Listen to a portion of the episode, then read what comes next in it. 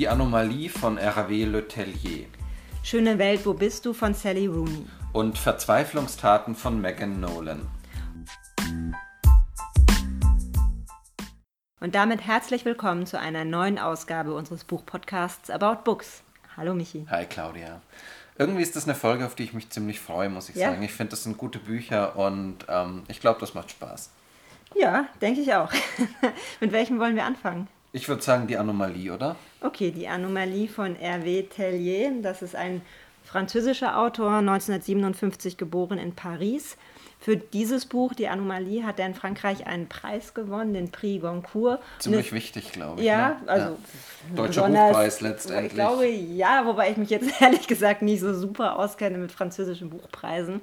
Aber was ich gesehen habe in Frankreich, wird wirklich auf Plakaten für dieses Buch geworben. Und das ist, glaube ich, etwas, was wir, was es in Deutschland nicht so richtig gibt, oder? Ist dir das schon mal aufgefallen? Also ich glaube zumindest nicht in dem Ausmaß. Ich glaube, es gibt es schon ab und zu mal irgendwie so an diesen Bahn Dingern da. Ja. Aber ähm, ich glaube, in Paris ist das zurzeit irgendwie relativ großflächig, oder? Äh, ja, wobei, wenn du so sagst, ich habe es tatsächlich auch vor allem am Bahnhof gesehen. Okay.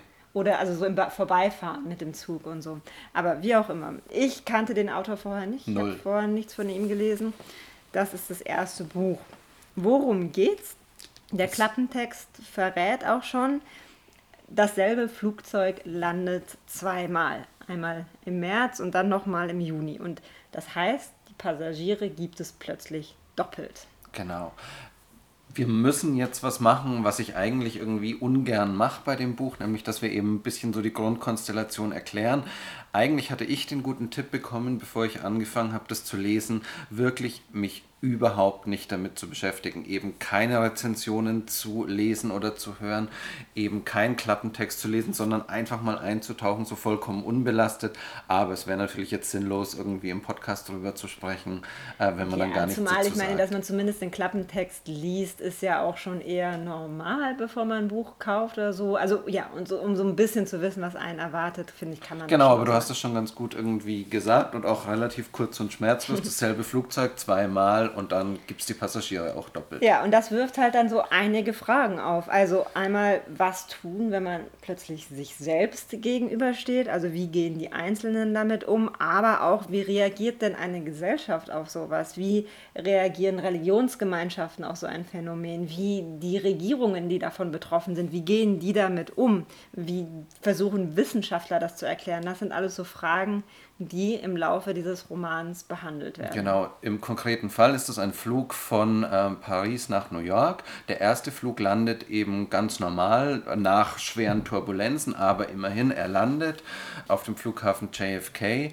und dann gibt es eben äh, drei Monate später wieder äh, die Kommunikationsaufnahme vom Piloten mit dem Tower in JFK, der eben sagt, er möchte jetzt diesen Flug landen und dann geht eben die ganze Maschinerie los, weil die Leute auf dem Boden sich dann dann denken, okay, da ist jetzt irgendwie äh, was nicht ganz in Ordnung. Ja, und dann wird so eine ganze Truppe von Wissenschaftlern ganz, ganz schnell zusammengerufen, die sich ja, also so ein bisschen der erste Schritt, die jetzt mal gefälligst erklären sollen, was da los ist, was natürlich nicht so einfach ist. Genau, Wissenschaftler, das fand ich ganz spannend, die äh, nach dem 11. September quasi so einen äh, Notfallplan entwickelt haben, in ihren Augen, glaube ich, ein bisschen für so Fälle, die sowieso nie eintreten werden. Also irgendwelche ähm, Alien-Angriffe oder so, haben die da halt mal ein paar Seiten, so hat es für mich geklungen, zusammengeschrieben. Und jetzt ist dann aber plötzlich so die Situation, dass irgendwie dieses Protokoll, das sie gar nicht so ernst genommen haben. Also das Letzte, haben, was sie sich noch überlegt haben, wo sie eigentlich so ein paar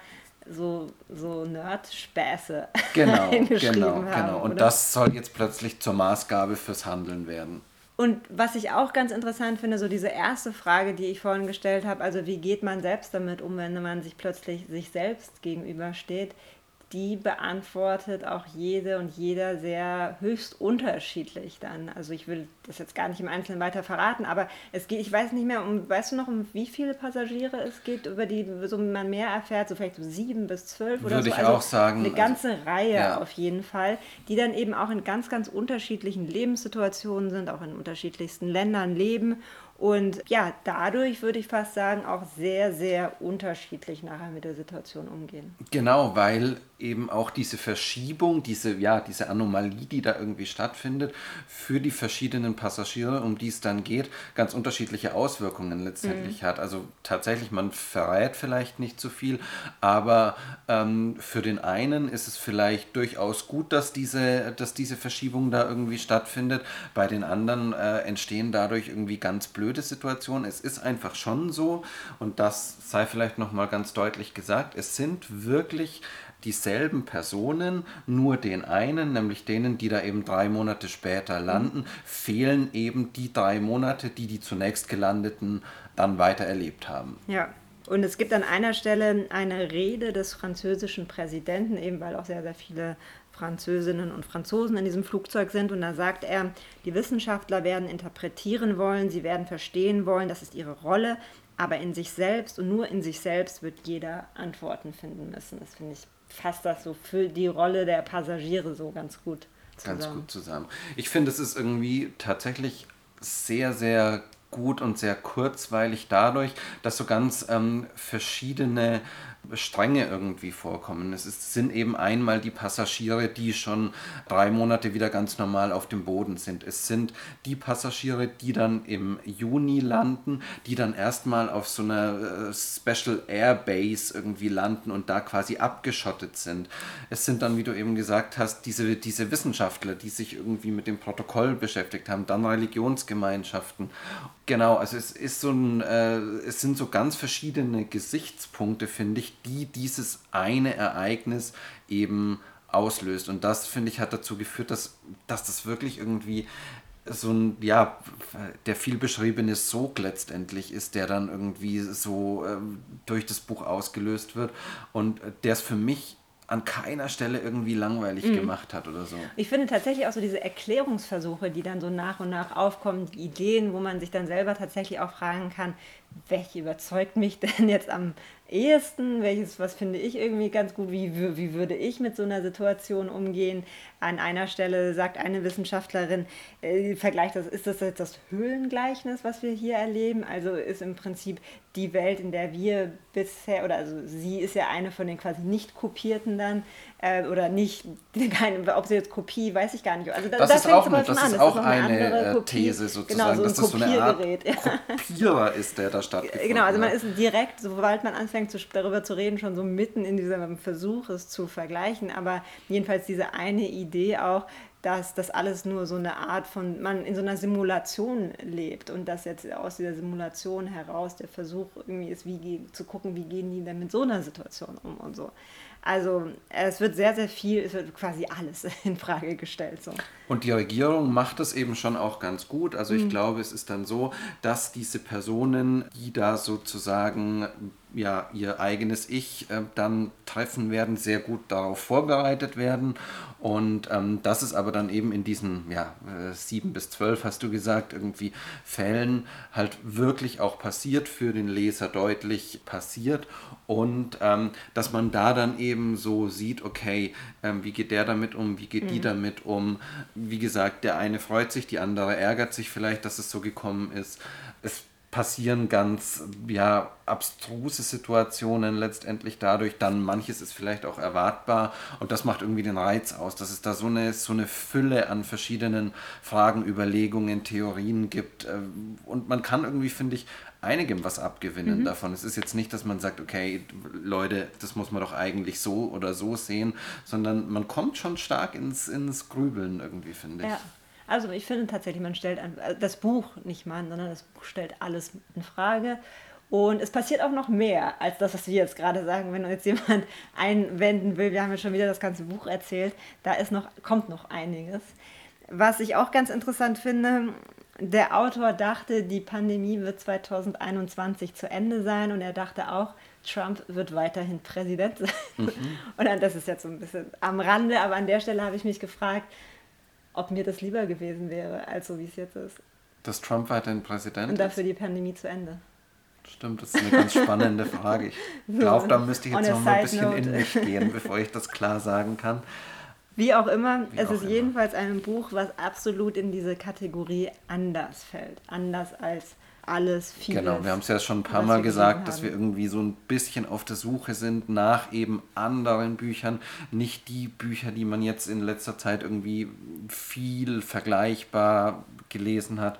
Und da fällt das auf jeden Fall rein. Also für mich ist das tatsächlich großes Highlight gewesen. Das ja. war, war wirklich von vorne bis hinten irgendwie gut gemacht, spannend, ähm, irgendwie dann teilweise auch äh, ganz witzig, aber auf jeden Fall immer überraschend. Ja, sehe ich auch so. Ein Highlight des Jahres in jedem Fall. Genau, ein Highlight sagst du und das habe ich eigentlich auch von unserem nächsten Buch erwartet. Das ist Schöne Welt, wo bist du von Sally Rooney. Weil nämlich ihr Vorgängerroman äh, Normal People, normale Menschen im vergangenen Jahr im Deutschen herausgekommen, letztes Jahr so ein Highlight war, oder? Für uns, ja. ja. Also ich glaube, das war tatsächlich auch unter meinen zehn Lieblingsbüchern dann des vergangenen Jahres oder so. Ähm, und ich fand das damals wirklich, wirklich, wirklich gut. Und mit der Anspruchshaltung bin ich natürlich jetzt mhm. auch an das Neue herangegangen. Wer Sally Rooney noch nicht kennt, das ist eine junge irische Autorin, die eben. Davon haben wir übrigens dann noch eine. Ja. Megan Nolan, die Verzweiflungstaten, um das schon mal vorwegzunehmen. Aber lass uns erstmal bei Sally Rooney bleiben. Eine junge irische Autorin, die eben durch das Buch Normale Menschen international bekannt geworden ist, sehr erfolgreich auch mit dem war, hat jetzt den Roman Schöne Welt, wo bist du rausgebracht. Es geht wieder um junge Menschen, zwei Paare. Das Eine Stufe älter jetzt schon als ja, damals so die Normal Ende People. 20, Anfang genau. 30. Und das eine Paar, oder es ist dann auch mal so ein Fragezeichen neben Paar, äh, lebt in Dublin, das andere auf dem Land, irgendwo in Irland auf dem Land. Und wobei sie wiederum gerade erst dorthin gezogen ist, also von Dublin kommend. Und die beiden Frauen sind so ein bisschen das Zentrum der Geschichte, sind sehr gut miteinander befreundet und schreiben sich über diese ganze Zeit des Romans sehr, sehr, sehr lange E-Mails, mhm. die auch Teil dieses Romans sind. Genau, also es geht so um diese beiden ähm, Beziehungen letztendlich. Du sagst es schon, sind es Beziehungen, sind es keine, am Anfang vielleicht nicht, dann könnte es sein, dass es sich in die Richtung entwickelt und so weiter.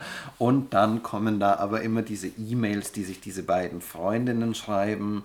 Das wechselt sich quasi so ab. Ja, also das heißt, ja, das, so kann man, könnte man das Buch so ein bisschen zweiteilen. Wo wollen, worüber wollen wir zuerst sprechen? Erst die E-Mails oder die anderen? Ich würde sagen, lass erstmal über die E-Mails okay. sprechen. Wie fandst du die? Schrecklich. Also ich mochte es echt überhaupt nicht.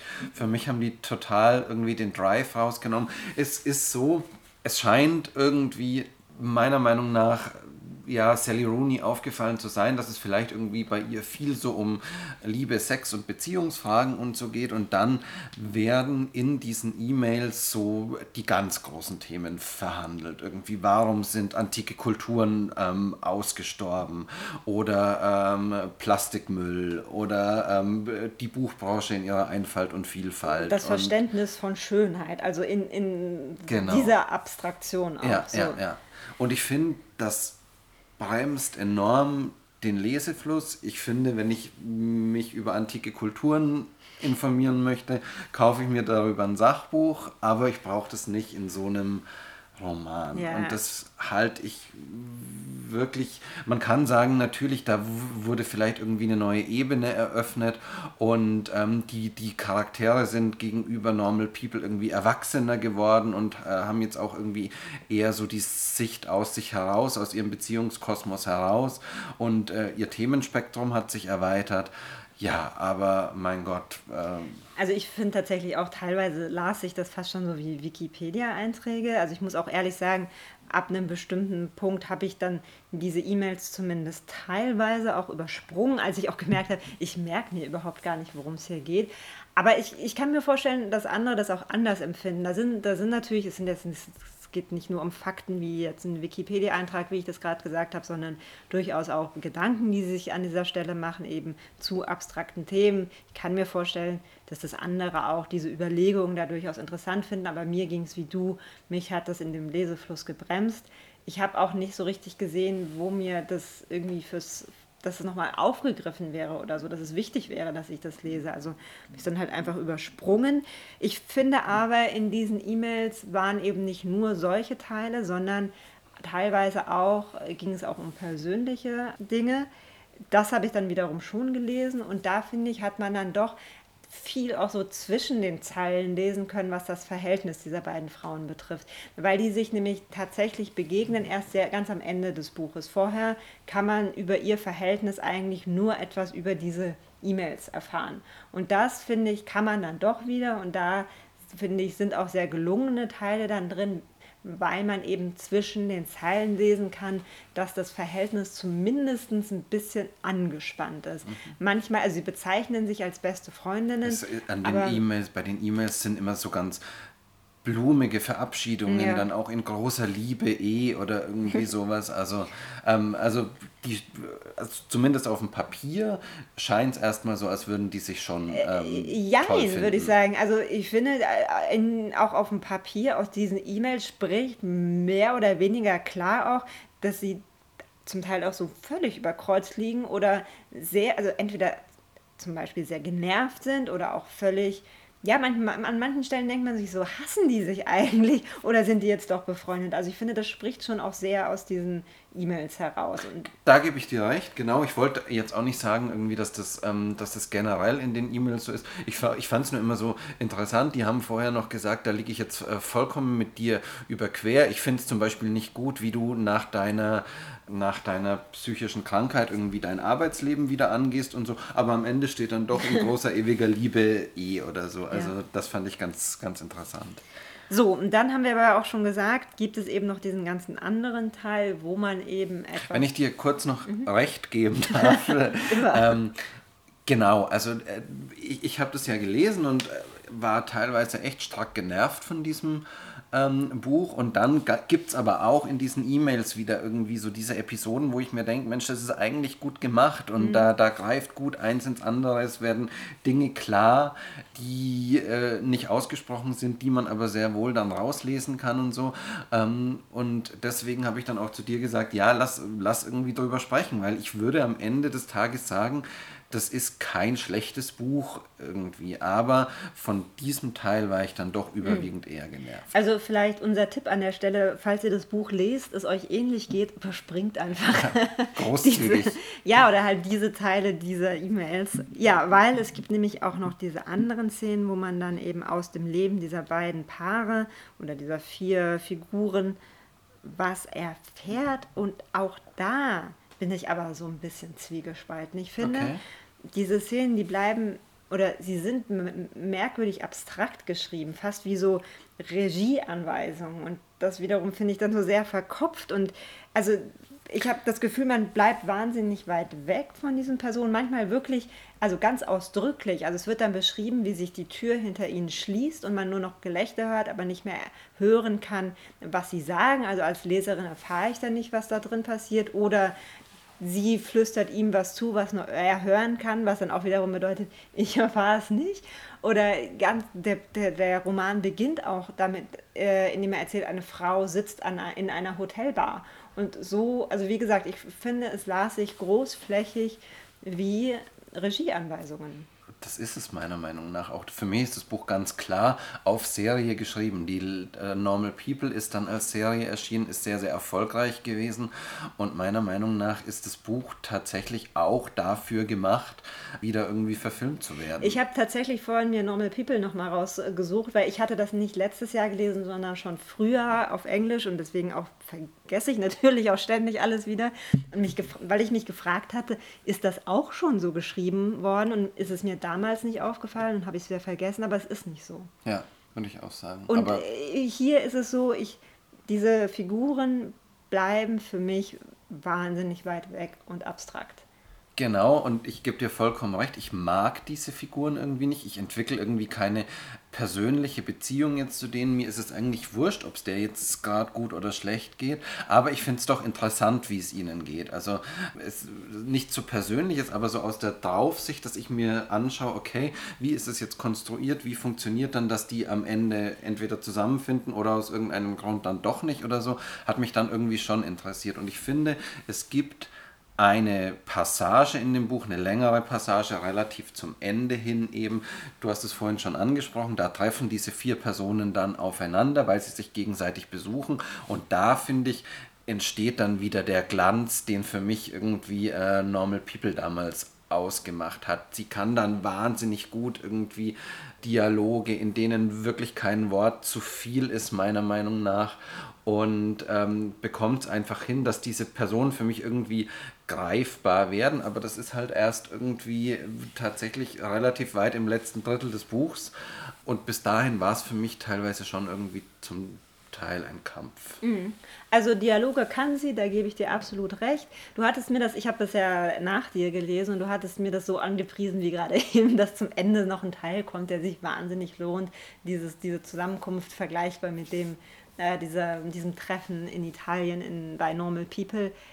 Ich war aber dann da auch so ein bisschen enttäuscht. Ich finde, okay. das hat nicht die gleiche Dynamik aufgenommen, nicht das gleiche kein vergleichbares Konfliktpotenzial gehabt. Es plätscherte mehr nur so dahin.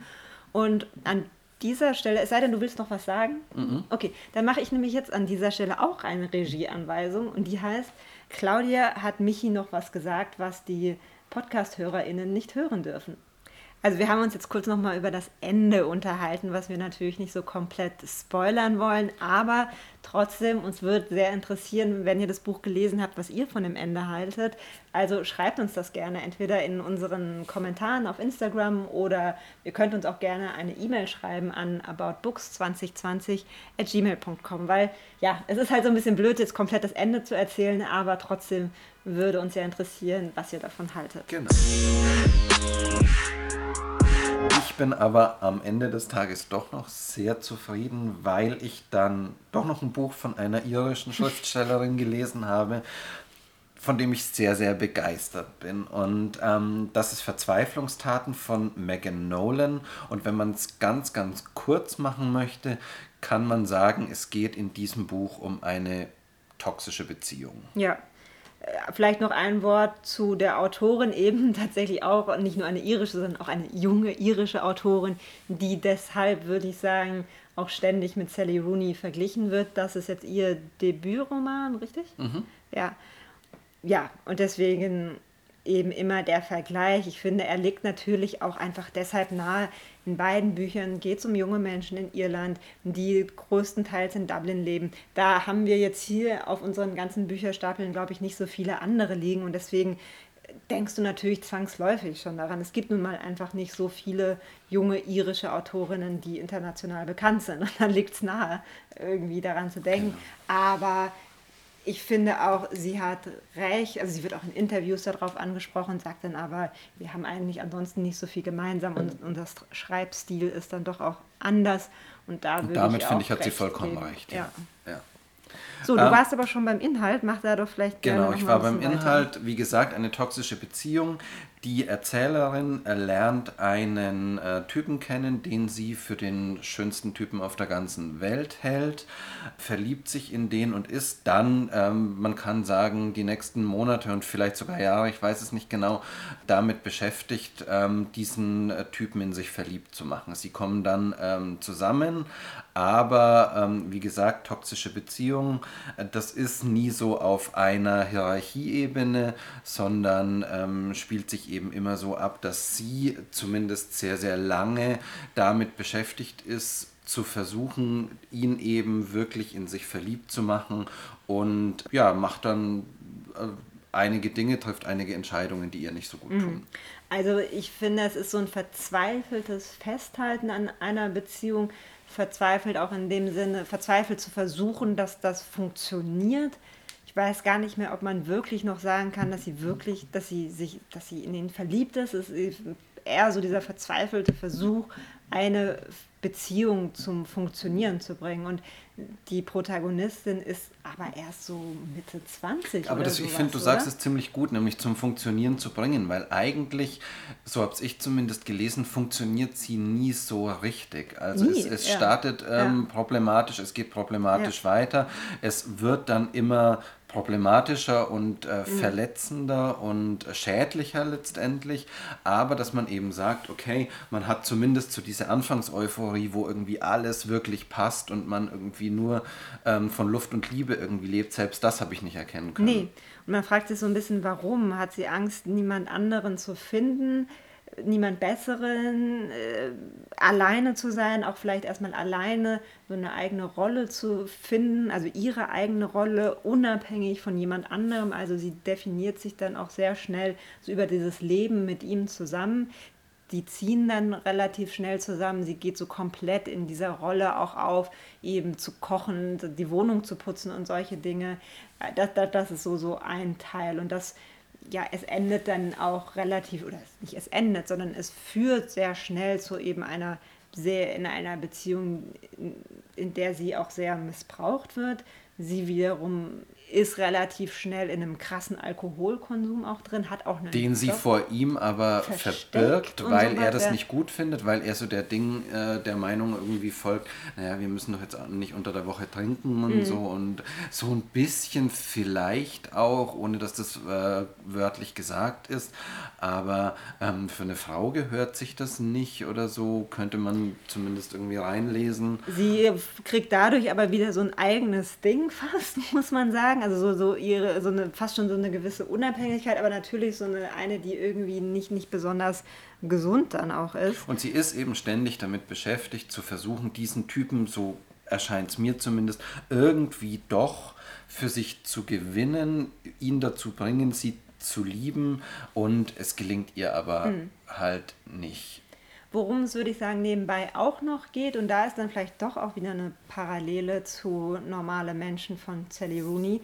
Es geht um diese irische Lebensrealität der jüngeren Generation dort. Also entweder du kommst aus einem finanziell gut gestellten Elternhaus, dann kommst du klar oder nicht. Und dann bist du so ein bisschen stuck. Also entweder du machst einen Job, der einigermaßen okay bezahlt ist, aber tödlich langweilig ist, mhm. oder du krebst finanziell so ziemlich herum. Also das ist einfach so in, in dieser Zeit, also in diesen, ich glaube, das spielt dann auch so irgendwie zwischen 2012, 2015 eine Re Lebensrealität, die diese ganzen Protagonistinnen teilen, würde ich sagen. Und das ist ja eben dort auch so. Wie ist es dir dann einfach mal, wenn du deine Empfindungen sagst, gegangen, als du denen bei der Bewältigung ihrer selbst zugeschaut hast? Also, also ich würde sagen, man schaut eigentlich nur ihr zu, nicht so sehr ihm. Also ihn sieht man immer nur aus ihren Augen auch. Und ähm, ich fand es unglaublich packend erzählt. Also vielleicht auch gerade im Gegensatz zu Schöne Welt, wo bist du von Sally Rooney, fand ich, war ich hier wahnsinnig nah an dieser Frau dran. Bis hin dazu, dass ich dann auch, also ist jetzt nicht ganz ernst gemeint, aber die macht sich halt ständig ein Glas Wein auf und dann dachte ich mir so, ja, so ein Glas Wein wäre jetzt auch ganz schön. Natürlich, ich meine es jetzt nicht ganz ernst, ähm, es, es geht jetzt natürlich nicht direkt in dieses Alkoholproblem über. Aber wie gesagt, ich war da wahnsinnig nah dran. Ich fand es unglaublich packend erzählt. Auch es, weil sich dann doch relativ viel in ihrem Leben immer wieder ändert. Also die Dynamik dieser Beziehung ist sehr, sehr hoch. Auch wie sie damit umgeht, in was für Situationen sie dann so nach und nach gerät, wie sie sich daraus auch wieder befreit. Auch auf eine sehr ähm, schmerzhafte, brutale Art. Dann gibt es noch mal so, so ein paar Jahre später eine Zeit, in der sie sich schon wieder etwas gelöst hat von dem Ganzen, nicht nur von der Beziehung, sondern auch von diesem Leben gefangen hat, aber trotzdem noch nicht alles hinter sich gelassen hat, also es auch nochmal problematisch wird, fand ich sehr packend erzählt. Geht mir auch so. Ich fand, es ist wirklich sehr, sehr viel richtig gemacht in dem Buch.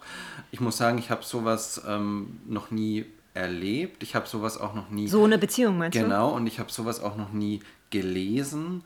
Ich fand, sie macht das wirklich sehr, sehr geschickt und äh, gut temperiert und gut getaktet irgendwie. Es war dann eben so die, äh, der, der Punkt für mich gekommen, wo ich mir gedacht habe, okay, ich habe jetzt verstanden, wo diese, äh, wo diese Beziehung hinläuft, wie diese Beziehung läuft, ähm, habe verstanden, wie schlecht es ihr damit geht, habe verstanden, was sie eigentlich ähm, von ihm möchte, wie sie das auch zu erreichen versucht und habe mir gedacht, ja, aber wenn es jetzt irgendwie das, so weitergeht, dann, wie, ja, wo soll es hinführen. Und das war dann aber wirklich auch so der Punkt, wo dann ein paar Seiten später so der Umschwung kam. Und es gibt dann eben einen Umschwung. Es gibt so den Moment, so habe ich zumindest gelesen, wo sie dann merkt, okay, sie hat jetzt irgendwie das erreicht, was sie erreichen wollte. Sie hat ihn jetzt so weit, dass er sich mit ihr äh, in einer Beziehung fühlt, dass er sich mit ihr irgendwo auch gut fühlt und dann kippt es eben in eine andere Richtung um und das kam für mich so zum richtigen Moment.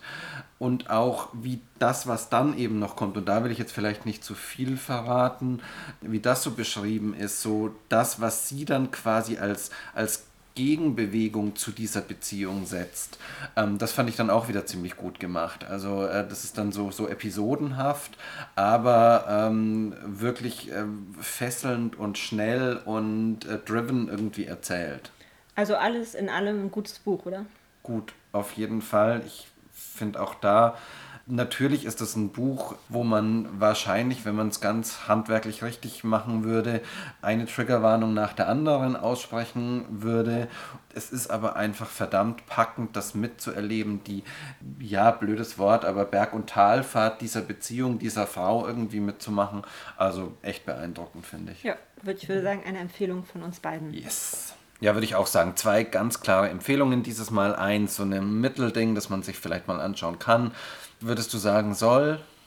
Du meinst jetzt Sally Rooney? Ja. Würde ich sagen, so kann man, wenn es einen interessiert, wenn einen die Autorin sehr interessiert, aber vorher bitte die Anomalie lesen. Genau, genau. Das ist wirklich die Empfehlung dieses Podcasts. Das ist die Empfehlung dieses Podcasts. Und damit verabschieden wir uns. Vielen, vielen Dank fürs Zuhören. Schön war es mal wieder gewesen. Und ähm, ich würde sagen, wir hören uns einfach nächsten Monat wieder. Ihr könnt uns natürlich wie immer schreiben auf Instagram, auf AboutBooks2020 oder über unsere Mailadresse, aber Insta ist uns eigentlich lieber. Ja, genau. Abonniert uns auf Spotify, dann verpasst ihr auch nicht, wenn uns unsere neuen Folgen kommen, die ja, muss man sagen, manchmal eher unregelmäßig kamen in letzter Zeit, aber das war einfach dem Sommer geschuldet. Jedenfalls, wenn ihr uns abonniert, habt ihr den Vorteil, ihr verpasst nichts. Und in diesem Sinne, Arrivederci. Bis zum nächsten Mal. Tschüss.